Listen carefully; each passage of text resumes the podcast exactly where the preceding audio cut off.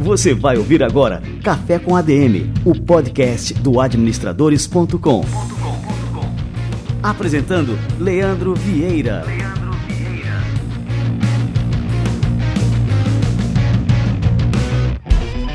Fala galera, está no ar mais um Café com ADM, a sua dose de cafeína nos negócios. E estamos começando o nosso episódio número 195. E nessa semana a gente vai receber aqui o Bernardo Rocha de Resende, que você não conhece ele dessa forma, mas tenho certeza que você já ouviu falar do Bernardinho, o maior treinador de vôlei de todos os tempos, maior campeão das quadras. E o Bernardinho participou de uma live com a gente no Instagram que a gente transformou aqui nesse episódio do Café com a DM de hoje. Tá imperdível, né? Com várias lições que ele traz do mundo dos esportes para o mundo dos negócios, lições de liderança, lições de resiliência, lições de estratégia. Cara, este episódio de hoje está turbinado de cafeína. Fica ligado que daqui a pouquinho o Bernardinho chega por aqui. E antes de dar sequência por aqui, vou passar alguns recadinhos iniciais para vocês. Agora, para relaxar, eu vou dar uma dica. Quem aí curte uma boa cerveja? Eu sempre compro as minhas no Pão de Açúcar. E essa semana descobri que eles já têm a nova Heineken 00 em todas as lojas de São Paulo. Para quem ama a Heineken como eu, é incrível. O mesmo sabor de qualidade que a gente já conhece, só que com zero álcool. Você pode tomar uma Heineken no almoço, no meio do trabalho ou durante aquele happy hour virtual típico de sexta-feira. Já imaginou? A Heineken 00 é ideal também para beber enquanto você assiste a um filme ou maratona sua série preferida. Vai na minha aqui de Heineken, eu entendo. Quando for fazer suas compras no Pão de Açúcar, procure a Heineken 00 na seção de bebidas. Tenho certeza de que você vai gostar. Ou se preferir, você também pode comprar da sua casa por meio do site pãodeaçucar.com. Vale lembrar que o produto, mesmo sem álcool, é destinado apenas para adultos.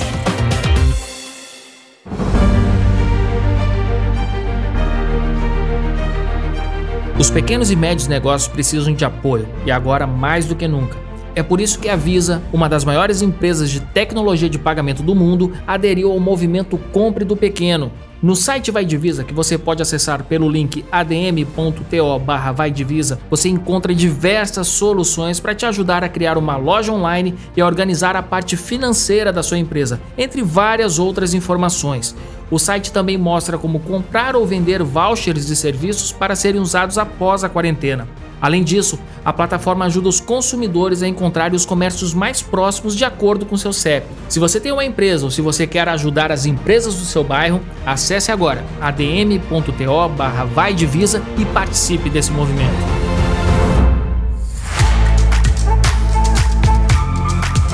Muito bem, já vou colocar o meu cafezinho aqui para esquentar porque essa entrevista de hoje está imperdível. Sugiro que você faça o mesmo. Tenho mais um recadinho e na sequência o Bernardinho chega por aqui.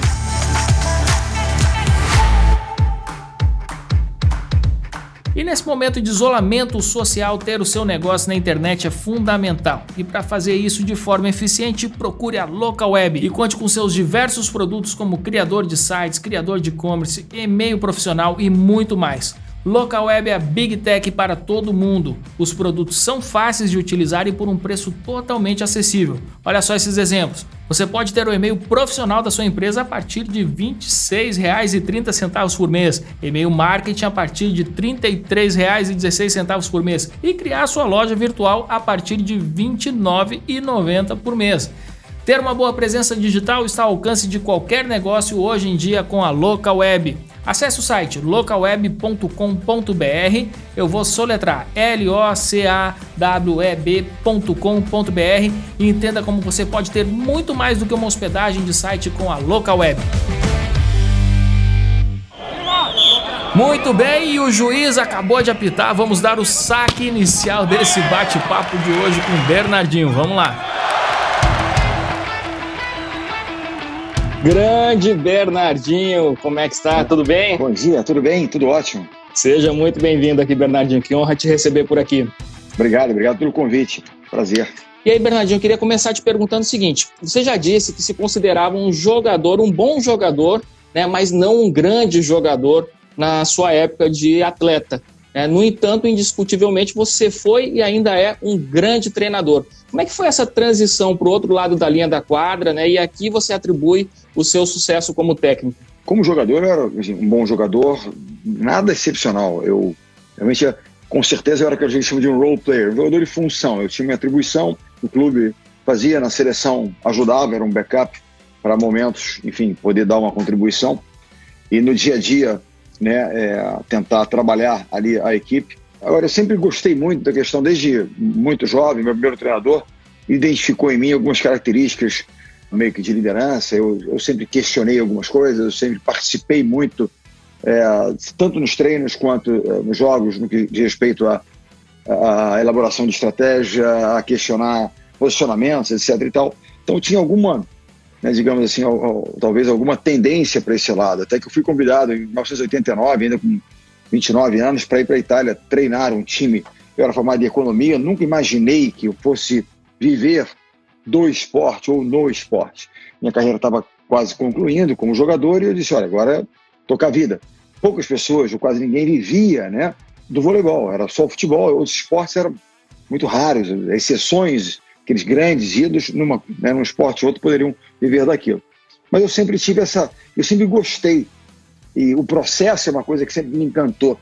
Um dia perguntaram ao Bruno, ah, meu filho, ah, você tem muita coisa com seu pai, teu jeito, etc. Mas o que, que você tem de diferente? Falei, uma coisa diferente, assim, olha, eu gosto de treinar, etc. Mas como ele, eu sempre gostei muito do processo, sabe? Processo de evolução, crescimento. O treinamento tem a ver comigo, assim, é, treinamento não é qualquer treinamento, tem que ser um bom treinamento. Eu me frustro com uma coisa, uma atividade que não seja bem feita, é uma coisa que me, me toca, entendeu? Não é, eu, eu, eu não levo de qualquer forma, mas tudo tem que ser muito bem feito. Então, talvez isso seja uma das características que tenha me dado uma condição de ser um treinador melhor do que eu fui profissionalmente do que como jogador. É, e você chegou a, treinar as duas seleções de vôlei, né? Tanto a masculina quanto a feminina. Queria saber de você quais são as diferenças entre treinar uma equipe essencialmente masculina e outra né, totalmente formada por mulheres. A primeira questão, que a gente falar tecnicamente, existe uma questão tática que é, por exemplo, os homens né, ocupam mais rapidamente espaço. Por exemplo, o homem tem uma, pela altura, né, o homem dá uma passada, a mulher tem que ter duas. A mulher alta,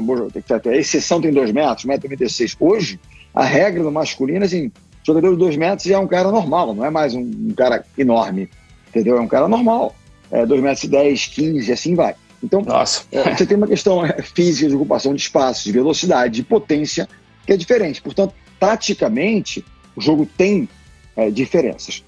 Tecnicamente, até algum tempo atrás, se imaginava, com esse, um crescimento físico dos atletas, se imaginava que o voleibol masculino estava caminhando para alguma coisa como físico tá? e tático. Tecnicamente, os jogadores eram mal trabalhados muitas vezes, então a coisa se concentrava muito no físico e no tático. O feminino tinha muito técnico ainda. Quando eu migrei do feminino para o masculino, eu falei que eu preciso melhor, precisamos trabalhar mais essa questão técnica do feminino, trazer para o masculino. Eu fiz um trade aqui de, assim como os clubes femininos, eu trago muito da questão estratégica do masculino para o feminino. Eu acho que, uh, digamos assim, uma alimentação, uma retroalimentação interessante entre os, os dois naipes, digamos assim. Tá? Então, eu trouxe coisas da evolução técnica que as pessoas não acreditavam como sendo possível no masculino, eu acreditava que era possível, e algumas seleções têm demonstrado isso, como a França, e nós crescemos também. E, ao mesmo tempo, no feminino, a ideia é a evolução estratégica no feminino, que é que o masculino fez, e eu tentei, no feminino, trazer isso também. Na questão, digamos, no, no QE, né, no coeficiente emocional, né, existe a questão pessoas, uma sensibilidade, um grupo de, de mulheres, as questões fisiológicas, né? questões da menstruação, como é que cada uma delas lida, como reage, como é que elas, as suas reações, inclusive físicas, em relação aos dias né, pré-menstruais, etc. Então, há alguma diversidade também aí, né? saber lidar com a diversidade.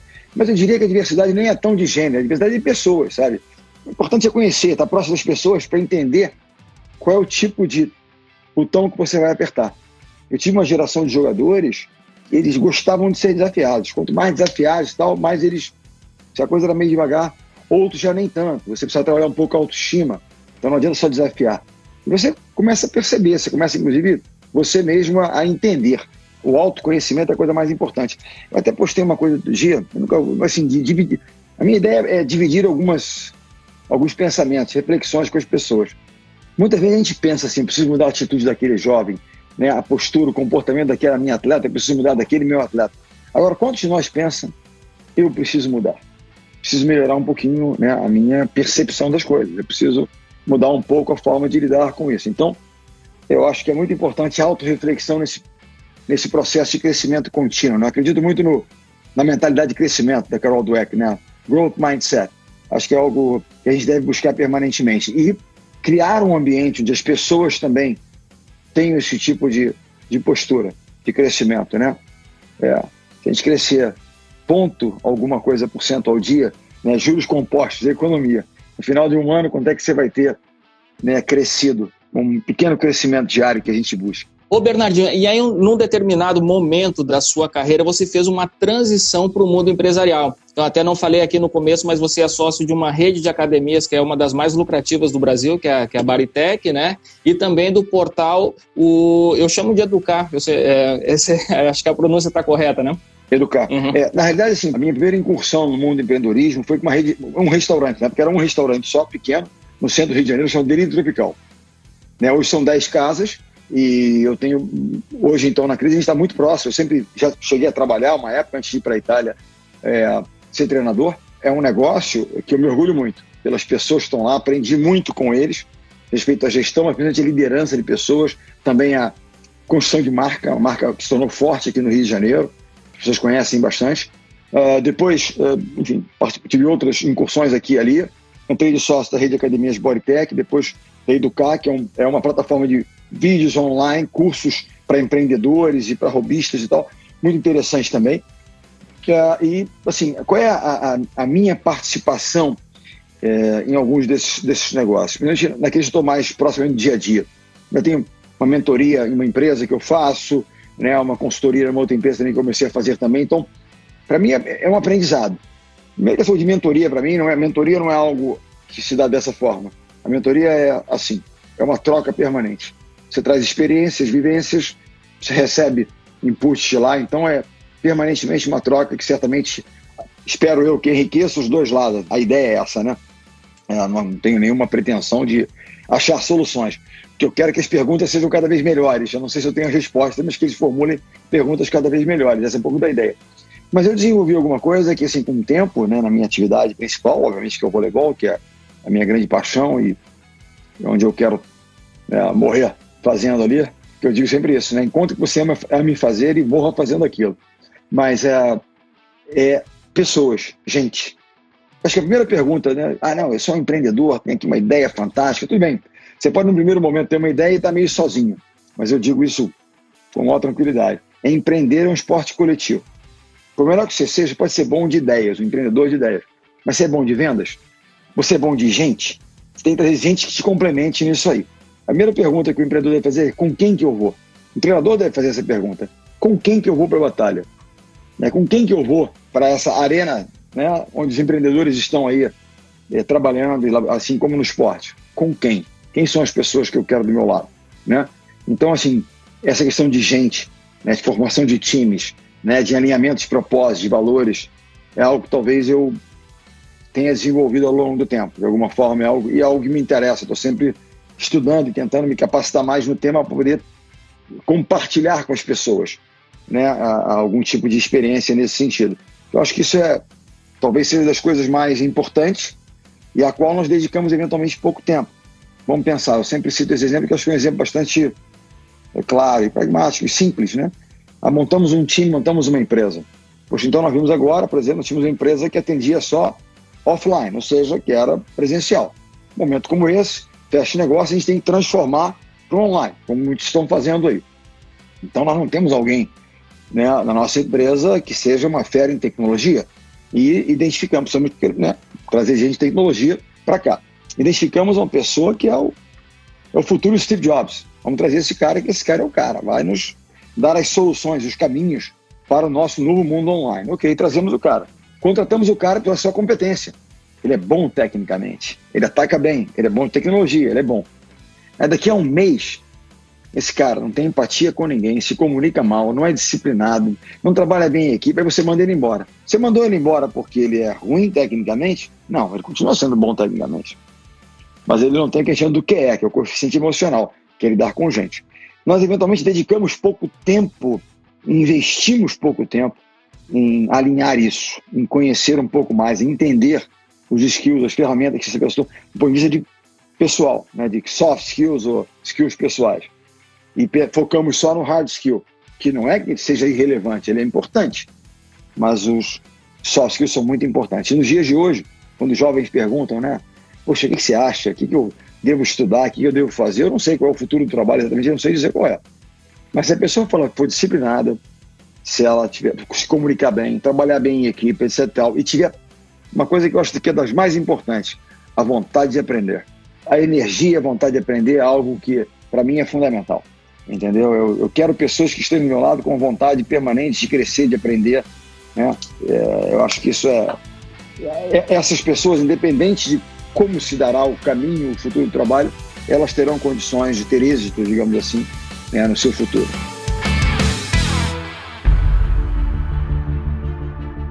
Bernardinho, é, como é que foi transpor assim, o seu estilo de liderança né, das quadras para suas empresas? É, existe alguma semelhança do que você faz hoje né, em termos de é, motivação da equipe, de extrair o máximo de cada um, né, que você fazia isso, né, faz ainda, uhum. lógico, né, você ainda é, é técnico, né, saindo do mundo esportivo para o mundo empresarial? Um dia um CEO de uma empresa, que se tornou um amigo, me perguntou, mas Renato, como é que você consegue passar para a gente essa coisa do... Eu digo que as empresas, assim como os times, elas deveriam viver num que eu chamo de modo crise. É o crisis mode on. Tem que estar sempre ligado. O que significa o modo crise? É você estar com a guarda alta.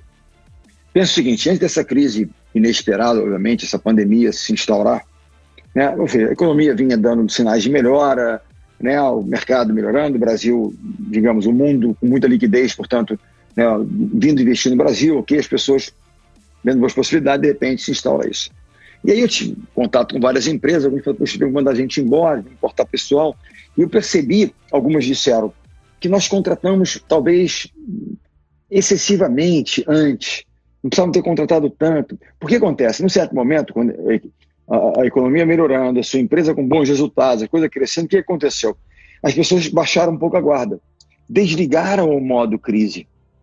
Né? É, não é que tenham se tornado perdulares, mas de uma certa maneira não foram tão né, detalhistas em tomar decisões, tão assertivos. E aí, na hora de ter que cortar, não, a gente realmente estava com uma gordura excessiva. Por que estava com a gordura?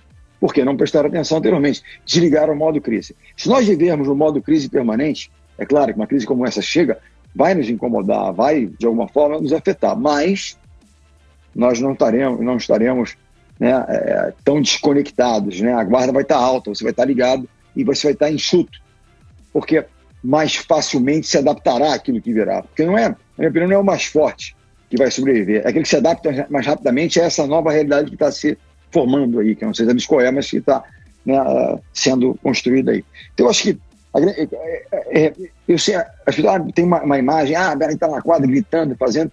Quadro de voleibol, você está num ginásio com 10 mil pessoas, é um ambiente que aquilo ali acontece e tal. Mas a minha, a minha forma é, eu, eu vivo o jogo se eu estou em alguma coisa, eu, eu, eu, sou intenso naquilo que eu faço. Né? Então, seja numa empresa, seja no negócio, eu sou intenso. Eu quero trocar. Agora, você não vai estar no escritório gritando, fazendo, você está aqui na intensidade, cobrando, fazendo. Primeiro, eu gosto disso, é algo que me, me alimenta. Eu gosto de pessoas que têm essa energia, né? que tão, são curiosas, querem aprender, querem melhorar, erram, acertam. De, ah, pessoal, ah, você não aceita erro. Não, eu aceito. Eu só não aceito que você repita o erro permanentemente, porque você não aprendeu com o anterior. Né? Me apresente um novo erro. Essa é a minha coisa. Ah, errou de uma outra maneira, ok, tentou, errou. Aprenda rapidamente e conserte. Né? Qual foi o empreendedor que nunca errou? Né? Quem nunca tentou nada, de diferente ou de não tomou risco nenhum. Quem foi um atleta que nunca errou? Aquele que nunca jogou. Você vai jogar em alto nível, você vai errar. Agora aprenda o que ele erra. Porque a un... agora a única forma de se aprender com erro é assumindo responsabilidade. Pô, isso aqui eu realmente deveria. Então você pensa, reflete sobre aquilo e muda. Quando ele me questionou sobre aquilo, como é que eu consigo né, é, instaurar na minha equipe esse mindset, essa, essa coisa de, pô, tá bom, mas pode melhorar, tá bom, mas pode melhorar. O esporte, e eu tenho certeza que nas outras áreas não é diferente, vamos pensar na área comercial. Provavelmente tem gente aqui que está conosco agora que trabalha em área comercial, força de vendas, etc. Quem trabalha na área comercial é que nem quem trabalha no esporte, não tem passado. Você bateu a meta no mês. Como é que começa o mês seguinte?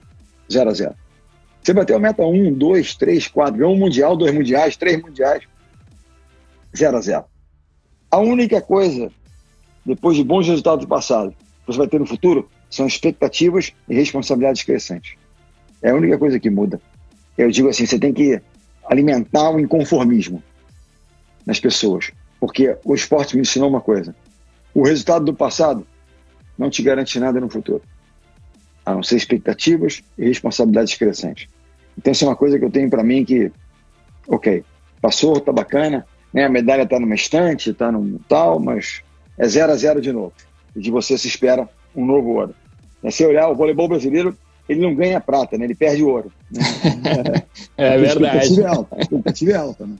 É verdade. E com relação, até pegando um gancho né, nesse assunto, é, no esporte é impossível, por exemplo, você ter uma equipe que vença 100% das partidas. Né? Uhum. E na vida, no mundo empresarial, a gente tende a ter sempre essa expectativa, não, eu tenho que vencer, eu tenho que, eu não posso perder. É, mas assim, é, qual, qual, é a lição que você tira dos reveses, né, das derrotas, quando a equipe lá perdeu, é, enfim, né, ganhou o prata, né, vamos dizer, não, deixou de ganhar o ouro. É, mas uhum. você pode querer. Uma coisa é você, eu quero, eu ponho a meta é ganhar o ouro, né? Então, ok, tá lá em cima. Primeiro, o mais importante de querer é o querer se preparar, né?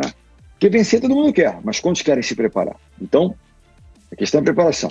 Mas digamos que você chegou lá e tem um revés, não conquistou, não bateu a meta, não atingiu, não chegou né, ao número desejado, não chegou. Vai acontecer. Aí é o seguinte, a pergunta aí, o esporte ensina isso. Você vai desistir porque você perdeu ou você vai aprender com aquela derrota e se tornar melhor? Né? Resiliência. Né? Resiliência é saber lidar com os nãos que a vida vai te apresentar. É com uma derrota, é com um percalço, é com uma meta não alcançada. Você volta, volta melhor. Porque você volta já. Você for olhar nos Estados Unidos, né, os empreendedores, você parar e olhar, os investidores querem empreendedores que tenham experiências mal sucedidas. Eles querem, eles olham e falam: esse cara tem alguma experiência mal sucedida, portanto ele já tem uma, uma experiência acumulada. Né? Como é que eu me torno experiente tomo melhores decisões? Com a experiência acumulada, com as mais decisões do passado. Agora, só vou poder ter as boas decisões depois das lições das mais decisões. Mais decisões. Então, eu diria o seguinte: não existe essa história de ah, eu vou desistir porque eu perdi. É porque você não é resiliente. Você nem deve começar a empreender. Vai buscar algum, alguma outra função, alguma atribuição que não te exija né, lidar no mundo competitivo, onde você vai ganhar e perder. Não existem imbatíveis. Tá? Não existe um único empresário que não tenha perdido, um único empreendedor que não tenha perdido alguma partida. Não existe nenhum atleta, pensa nos maiores até todos os tempos, Ayrton Senna, não perdeu, perdeu o campeonato. E nos encantou com as vitórias dele. Né? Ah, o Federer do tênis perde campeonatos, segundo muitos, um dos melhores de todos os tempos. Na verdade, Michael Jordan levou seis anos ou sete até a primeira conquista na NBA. E perdeu jogos também, ganhou. E me falando assim dos fora de séries. E outra coisa importante, a gente fala do Michael Jordan apenas como um símbolo né, de um super jogador, de um super empreendedor, ele só ganha o título quando ele tinha um time à sua volta e ele passa a jogar segundo uma estratégia onde ele era o principal protagonista, mas existia uma estratégia coletiva. Com o Scottie Pippen, com esse, com ele, e aí eles, com aquele maluco Dennis Rodman, mas certamente né, é o time, ele como protagonista, ninguém tira a meritocracia é importante, mas o valor do time certamente é o valor número um. Né? O nosso nome está aqui, Brasil. Aqui está Bernardinho. Né? Não, não, aqui o mais importante aqui é uma peça importante. Né? Então, acho, eu acredito. E sabe qual é o segredo de você manter um grande time? Porque chegar lá é difícil, se manter é muito mais difícil. Ter um time campeão com espírito de aspirante. Ou seja, quando o cara é aspirante, ele aspira a algo, ele é um jovem que quer chegar, que ainda não chegou lá, ele está disposto a tudo para chegar lá. Acordar mais cedo, dormir mais tarde, treinar mais. Quando o cara chega lá, eventualmente ele cai numa certa zona de conforto, ele já não quer tanto aquilo. Né? E a gente, a pessoa falando do Michael Jordan, que é uma série que está aí encantando as pessoas. Eu cheguei até a traduzir um livro do Michael Jordan, que a gente lançou numa coletânea com essa estante, que é a minha editora, chamado Nunca Deixe de Tentar, um pequeno livro do Michael Jordan. Então eu sempre fui, sempre estudei, sempre via, e a série é espetacular. Eu não vi a série, eu estudei a série. Foram dez capítulos, acabou segunda-feira agora, né? E eu via, assistia uma vez, segunda vez e né, pegando, caramba, que eu falava aqui, que eu via aqui e tal, e o cara realmente. Mas é, ele se mantinha motivado permanentemente. Muito interessante. Ele tinha a da competitividade dele, que era muito muito forte, muito aguçada. Ele criava elementos para ele se motivar e seguir fazendo como se fosse um garoto. Ele brigava com, com os caras como se fosse um menino. E ele se alimentava de coisas realmente é, incríveis. Eu acho isso, que a gente tem que realmente ter essa consciência de que há meritocracia, mas o time é a coisa mais importante, né? E que não, não há imbatíveis. Né? É, a gente tem que continuar crescendo, evoluindo sempre. Tem uma frase que a gente deve abominar, que é a seguinte: Mas eu sempre fiz assim. O que te trouxe até aqui não é suficiente para te levar mais para frente. Com certeza. Você precisa fazer.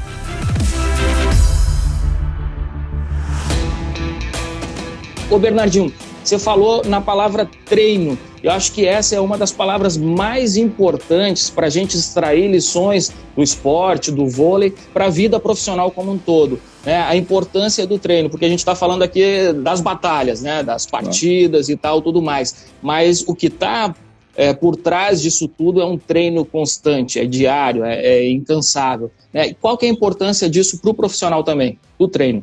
Eu acho que isso é a essência de tudo. Bons profissionais são aqueles que ele pode ter talento, mas tem que se preparar. Se olhar no mercado, tem muita gente talentosa, mas aqueles que se preparam mais. O que é, que é treinamento? Treinamento, ao treinar, a pessoa desenvolve a capacidade dela de realizar, ao se capacitar. Né? Eu estudo, eu gosto de estudar, então eu, eu, eu leio, né? eu sigo uh, pessoas que eu acho interessantes, perfis que eu acho interessantes, enfim, uma série de questões que eu, que eu acho que me trazem conteúdo, me trazem ferramentas. Né? Então, tu permanentemente em busca de. Me dá até uma certa ansiosidade, uma certa ansiedade, desculpa, a questão de tantos livros que eu gostaria de ler. Né? Então, assim, tem tantas coisas que eu tenho ali na, na mesa ali, alguns livros acumulados eu tenho lido e eu, eu, leio vários ao mesmo tempo, eu vou migrando de um para o outro. Estou lendo assim as cartas de Bezos, junto com outro que chama-se Full Engagement, e você está totalmente focado, que é uma coisa muito importante do foco. Estou relendo alguns outros ali, e tem um terceiro livro que eu estava eh, mexendo com os dois também, que é Dobre os lucros da sua empresa, etc. Tal. Enfim, a questão é se capacitar, treinar. Não adianta, ah, o cara é muito talentoso, etc. Tal. Olha, tá cheio de talentoso por aí. Mas se ele não se capacitar, se ele não estudar, se ele não buscar conhecimento, não buscar ferramentas, é, não, vai, não vai. Eu, às vezes, por exemplo, eu dou aulas na PUC hoje aqui no Rio, na área de empreendedorismo, liderança para jovens empreendedores, está sendo online nesse momento, mas tem sido uma troca incrível.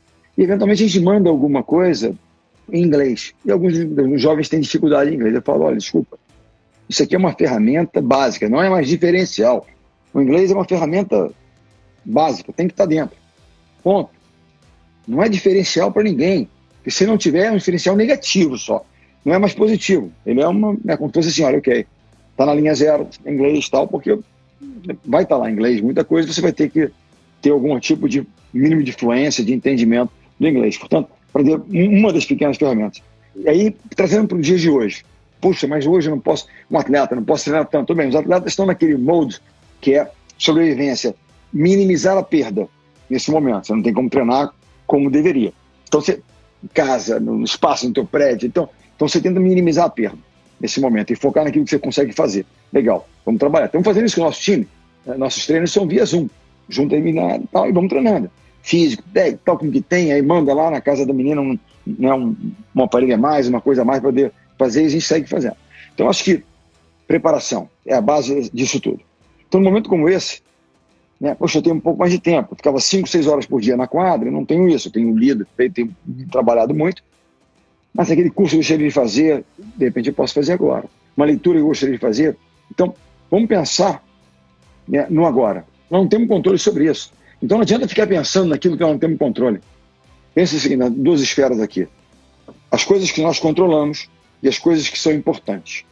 Há uma interseção entre elas. Aquilo que nós temos controle sobre e que são importantes é onde a gente deve focar. Aquilo que a gente não tem controle sobre isso, esquece. Isso não é importante e relevante? Esquece também. Foco aqui. Não fica pensando na realidade que estava anterior. Ah, estava crescendo, estava treinando, agora não posso. Você vai ficar deprimido. Não fica tentando antecipar uma coisa que também você não tem controle, que é o futuro. Você só tem controle sobre o trabalho que você faz hoje. Ô Bernardinho, me diz uma coisa, agora no, no exercício da liderança, tá? Eu queria que uhum. você passasse uma dica para a turma de como extrair o melhor da equipe, é, como unir a equipe em torno de um propósito comum, é, como é que a gente pode aí fazer para realmente engajar o nosso time? Eu acho que o processo de engajamento ele começa no processo de seleção das pessoas. Quem é que a gente vai trazer para dentro? Porque muitas vezes a gente pensa assim, né, eu, eu sou um grande motivador, o cara vem, eu vou motivar. Se ele não tiver alinhado com o seu propósito, o propósito dele for outro, desculpa, ele não vai estar motivado para fazer aquilo ali. Está pensando em outra coisa. Né? O que, que move aquela pessoa? Então, eu acho que a gente tem que entender um pouco no processo de seleção qual é o propósito daquela pessoa e, mais importante, quais são os valores daquela pessoa.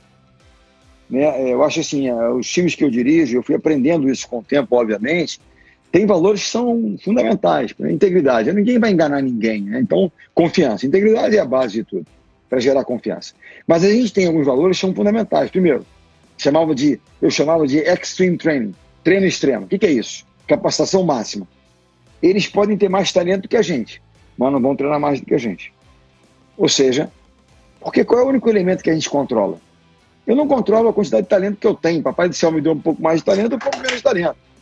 A única coisa que eu, o elemento que eu controlo é o trabalho, é a dedicação ao trabalho. Portanto, trabalhar. Terceiro aspecto, a integridade, trabalho, time. Uma atitude de time. É o que o Bill Campbell, do Trend Dollar Coach, chama Team First Attitude. Atitude de time por primeiro. Ou seja, primeiro o time, depois a individualidade. Se a pessoa, por exemplo, é um solista, eu não estou aqui para. Isso não é um, um juízo de, de, de caráter, não. É de cultura. Pensa comigo. Nós temos uma empresa que, que valoriza o trabalho coletivo. Aí chega alguém que é um craque, mas que não tem uma, uma, visão diferente. Ele quer é, ser é, um solista. É um direito que ele tem. Ninguém tem nada contra isso. Só não funciona aqui, onde a cultura e o nosso comportamento ele é muito coletivo. Eu conto essa história, é muito interessante, é uma história leve, é interessante. Um dos maiores treinadores de basquetebol na história do basquetebol universitário americano chamava-se John Wooden. Ele foi treinador da, da UCLA e ele construiu uma coisa chamada Pirâmide do Sucesso. E nós traduzimos um, livro, um livro dele chamado uh, Jogando para Vencer. Né? Eu fiz comentários, tal, e tem ele livros e conteúdo já falecido, um super treinador. Ganhou 10 títulos da, da NCAA, ninguém ganhou tanto quanto ele. E ele tinha no, no, no, time dele um cara chamado Bill Walton, que era talentosíssimo. Um cara incrível, super jogador. Os universitários jogam quatro anos na universidade, depois eles, né, só, é, é, o tempo de permanência nas universidades. Ok. Mas existiam, isso é nos 70, 60, 70, existiam regras. E uma das regras né, UCLA é que os jogadores não podiam usar barba, os jovens não podiam usar barba. Ele tinha um dressing code, tinha que se vestir. Era uma forma de treinar a disciplina dos jovens. Ele era um disciplinador, era um professor. Estou falando dos anos 60, 70 e tal. E ele, então, tinha normas. Primeiro treino dele, ele ensinava os atletas a amarrar corretamente os tênis. Olha só, cabeça do cara. Ó, isso aqui é detalhe. Para o quê? Para valorizar os detalhes. O cara é um cara incrível. Coroa impressionante. Isso aí que acontece. É, Bill Walton chega numa determinada é, temporada, vai começar a temporada, eles chegam para. Primeiro treinamento da temporada, Bill Walton chega de barba. Daqueles jovens, anos 60, 70, mais, né, meio revolucionário, chega lá para treinar, ô coach, como é que você está? E ele, o Bill, tudo bem? Como é que você está? Bill, vamos começar o treino. E o Bill, o Bill Walton vem. E o coach fala, Bill, tudo bem, mas você não pode treinar, por favor, vai para casa. Como não, treinador? Vamos começar a treinar? Não. Você sabe que aqui não pode jogar de barba. Mas aí ele começa a argumentar, mas coach, coach, digo, John, você não pode me privar meu direito individual de ter uma barba. Eu falei, não, de forma alguma. Eu não vou te privar desse direito. Você pode ter a barba só não vai jogar aqui com a barba. né?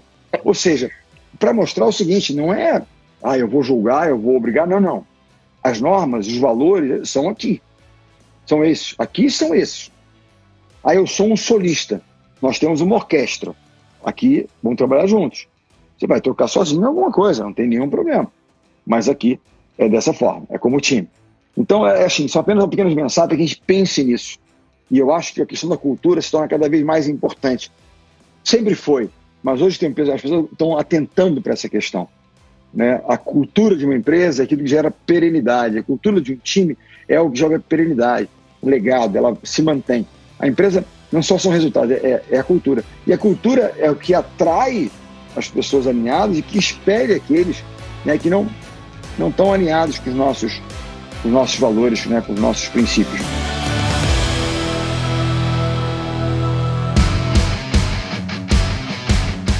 Ô Bernardinho, o, o Berguinho ele soltou uma pergunta aqui. Ele pergunta assim para você: como você conseguiu transformar o Bruninho no melhor levantador do mundo E ele pergunta também se você sentiu em algum momento que as pessoas achavam que tinha algum tipo de protecionismo por ele ser seu filho. Achar, as pessoas podem achar que elas têm todo direito, eu não vou brigar com as pessoas para elas acharem, né? Agora, o que a equipe achava era mais importante para mim naquele momento. Não é que eu não, não considere as pessoas, por favor, considero todas. Eu ouço, posso discordar, fico quieto, não vou brigar com, né, com a diferença das pessoas. Agora, se a equipe, se a turma à minha volta achasse que aquilo era algum tipo de privilégio, que eu estava concedendo alguma coisa de forma injusta, incoerente, eles não teriam me aceito mais como líder. Então esse era o sinal correto. Se eles acreditavam que tinha que fazer, agora ele perguntou, ah, como é que eu consigo transformar? Se perguntando, ele não é o melhor levantador do mundo. Ele sabe que ele não é o mais talentoso do mundo. Mas ele desenvolveu alguma coisa que é ele se tornou talvez o levantador mais eficiente do mundo. De que forma? Qual é a, missão dele? Fazer o time jogar e ganhar. Ele não tem as mãos do Maurício ou a criatividade do Ricardo, Ricardinho, mas ele tem uma coisa de eficiência, de estudo que é realmente incrível. Uma personalidade de time, de liderança que é própria. Eu diria mais forte que a minha. Ele realmente tem isso. E é, é uma coisa dele. Claro que ele foi muito testado, porque esse tipo de dúvidas que é, parte da imprensa, inclusive, foi maldosa no primeiro momento, mas faz parte. Também não estou aqui para julgar nem para brigar por causa disso, mas ele foi bastante penalizado, porque muitos, muitas pessoas não querendo né, confrontar comigo acabavam em cima dele, que não tinha, né, a decisão foi minha por uma série de aspectos. Mas a coisa que realmente era relevante para mim era a seguinte: no primeiro momento, né, muitos queriam vender como uma decisão injusta, incorreta, incoerente, como botar o seu filho lá, não tem sentido. Você acha né, que o restante da equipe teria me aceitado por tanto tempo se eu tivesse feito alguma coisa tão errada quanto as pessoas quiseram vender? Com né, certeza. mostrar. Não teriam, então não teria ficado. As pessoas entenderam que algo deveria ser feito, e naquele momento ele estava na linha de sucessão. Portanto, é, eu não estou aqui para julgar de forma alguma caráter de A, de B, de C, nada disso, não. Era uma decisão naquele momento, né, que tinha que ser feita. Então, é, é, eu, estou falando de algum jeito. Sabe uma das coisas que é mais importante é, é, para o líder, falando um pouco de liderança, tá? é saber ouvir. E quando eu falo ouvir, não é só ouvir o que as pessoas falam, que muitas vezes elas não falam mas é sentir, é, é ler, ler. É, é costumo dizer isso, né? Que as pessoas ouvem muito, escutam mais aquilo que a gente faz do que aquilo que a gente fala, né? É muito mais alto, é muito mais sonoro, né? O walk the talk. O cara fala isso, mas não faz, então faz sentido. E ter a humildade, de entender que eu não sou melhor de nada. Eu tenho qualidades, tenho defeitos. Então, saber escutar e ter humildade. Humildade não tem a ver com com essa coisa de uma, como é que eu diria, de uma modéstia. Não, não. Tem a ver com autoconfiança. Uma pessoa autoconfiante, ela é humilde, ela não precisa de arrogância para mostrar alguma coisa. Olha, eu sei das minhas qualidades, sei dos meus defeitos. Interessante que a pessoa está perguntando de uma jogadora que eu tive, eu não consegui ler quem foi, chamada uhum. Logan, Tom, Logan Tom. Quero contar esse caso, pra, mas não que o caso possa ilustrar um pouco de situações para as pessoas, não especificamente de voleibol.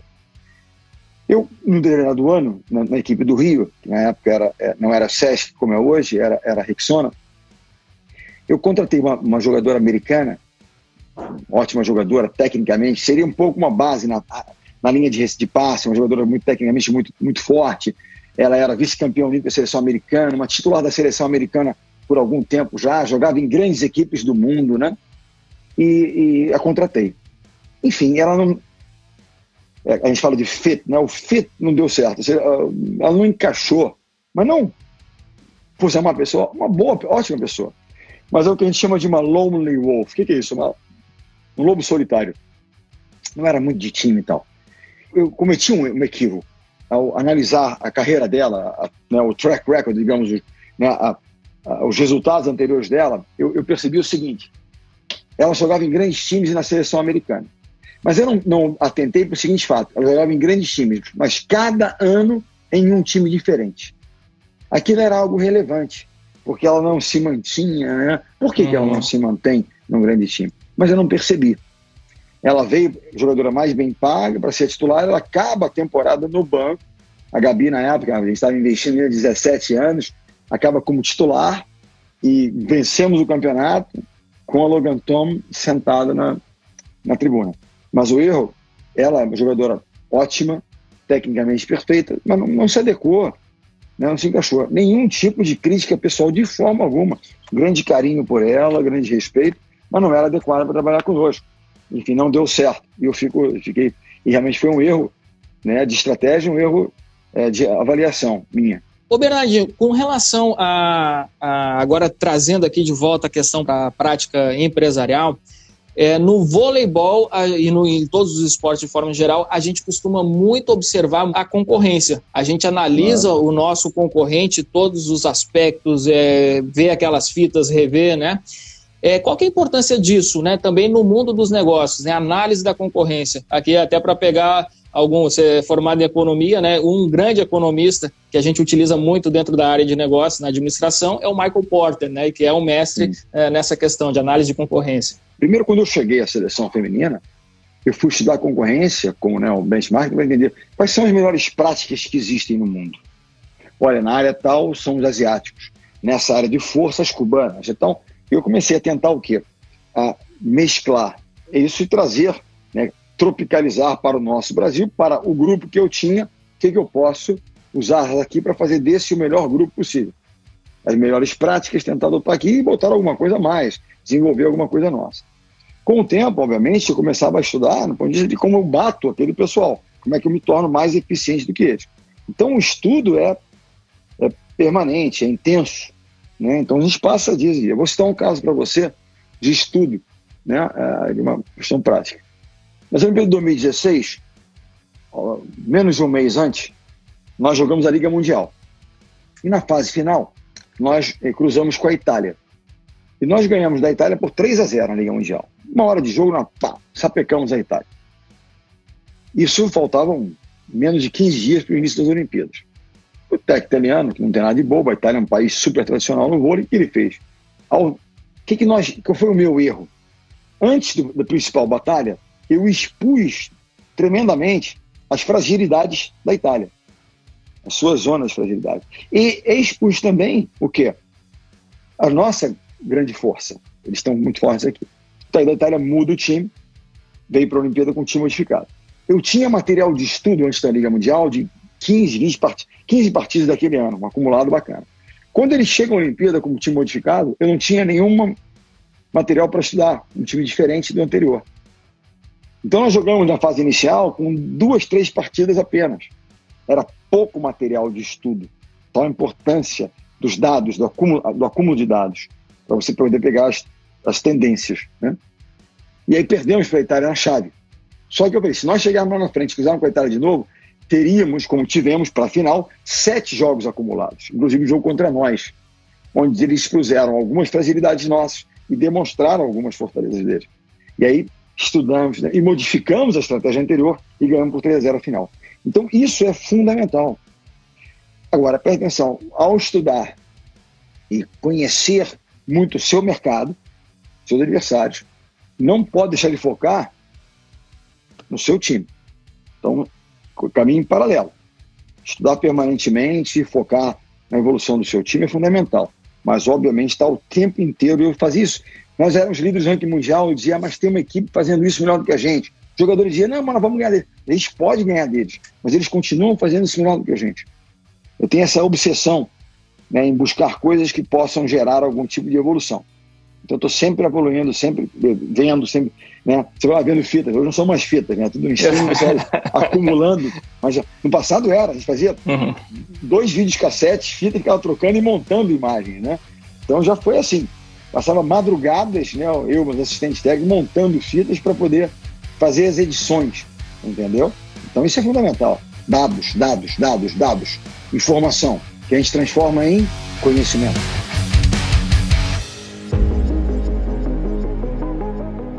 Muito bom. Olha aí, todo mundo extraindo aqui lições preciosíssimas.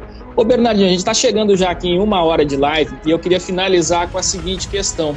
A gente tem aqui um monte de gente participando aqui da nossa live né, e eu queria que você imaginasse que essas pessoas fazem parte da sua equipe e eles estão diante da batalha mais difícil da vida deles. Todos nós estamos né, vivendo essa batalha agora. Qual que é a dica que você daria aí para a gente virar esse jogo nessa batalha mais importante que a gente tem pela frente? A primeira questão é o seguinte, né? comuniquem-se, conectem-se com as pessoas, né? É, se preparem, leiam, estudem. Não se preocupem tanto, claro que a preocupação é natural, mas se ocupem mais, se ocupem de coisas que podem ser produtivas, que alimentem vocês bem. No plano físico, façam a sua atividade física, no plano espiritual, orem, meditem, etc. Façam aquilo que vocês né, é, reputam como uma ferramenta importante para vocês e que façam bem. E mentalmente, mental e emocionalmente, se ocupar de coisas realmente boas que façam sentido. Né? Eu, eu tô, isso aí está se tornando meio que um, que um ritual, mas, né, como eu diria, uma liturgia. Né? Eu acredito muito em coisas. Quando eu estou com. Eu hoje vou até estar com meu filho também numa, numa troca hoje à tarde com ele, num, papo que o SESC está promovendo, eu e ele vamos conversar. A gente troca sempre antes dos desafios, tem sempre estamos em contato. Né? Eu diria que no momento como esse, há três coisas que são muito importantes. Foco. Foco.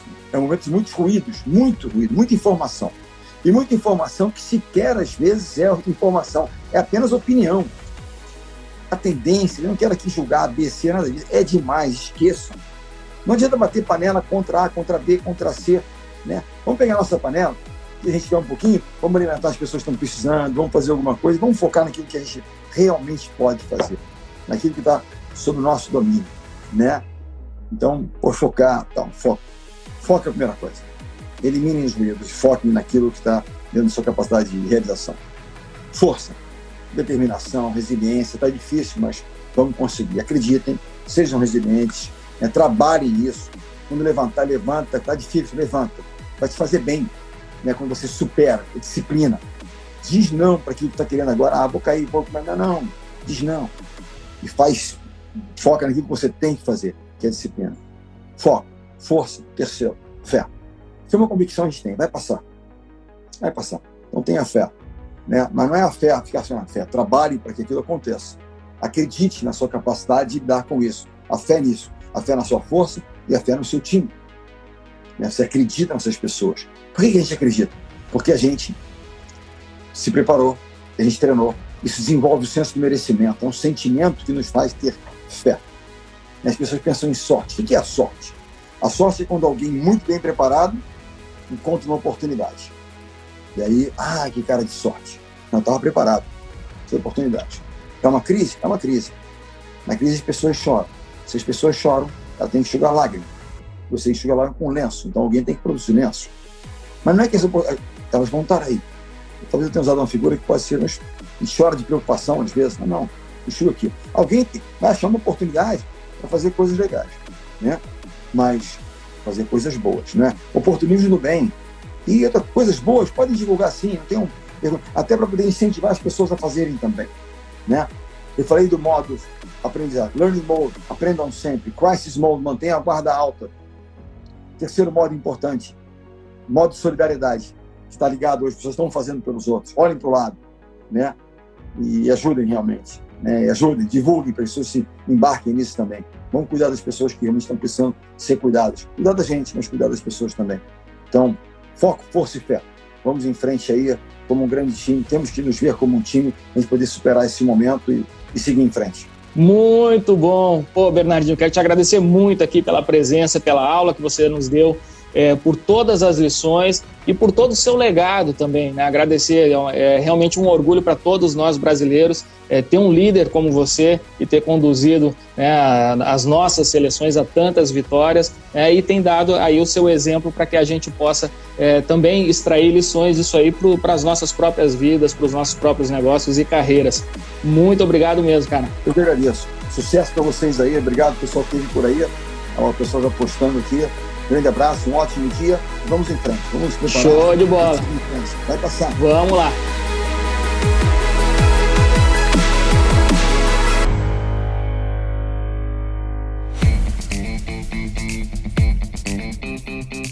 Que bate-bola fantástico aqui esse com o Bernardinho. Aprendi demais com ele, cara. Eu já admirava o Bernardinho há muitos anos já torci, já me emocionei muito e, pô, receber o Bernardinho aqui no nosso Café com a DM, nessa live que ele deu no nosso Instagram, foi realmente uma honra, uma honra enorme.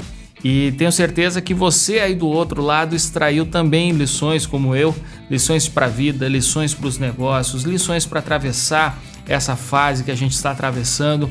foi realmente muito bom. Bernardinho é um grande líder, uma verdadeira referência, um exemplo que a gente deve seguir também na condução dos nossos negócios, na liderança das nossas equipes, para saber extrair dos nossos liderados, da nossa equipe, o seu melhor. Esse é o caminho da superação, esse é o caminho da excelência. E esse é o caminho do ouro. Muito bem, galera. Este foi o nosso podcast de número 195. Café com a DM volta na semana que vem com mais cafeína para vocês. Combinados então? Então até a próxima semana em mais um episódio do Café com a DM, a sua dose de cafeína nos negócios. Até lá.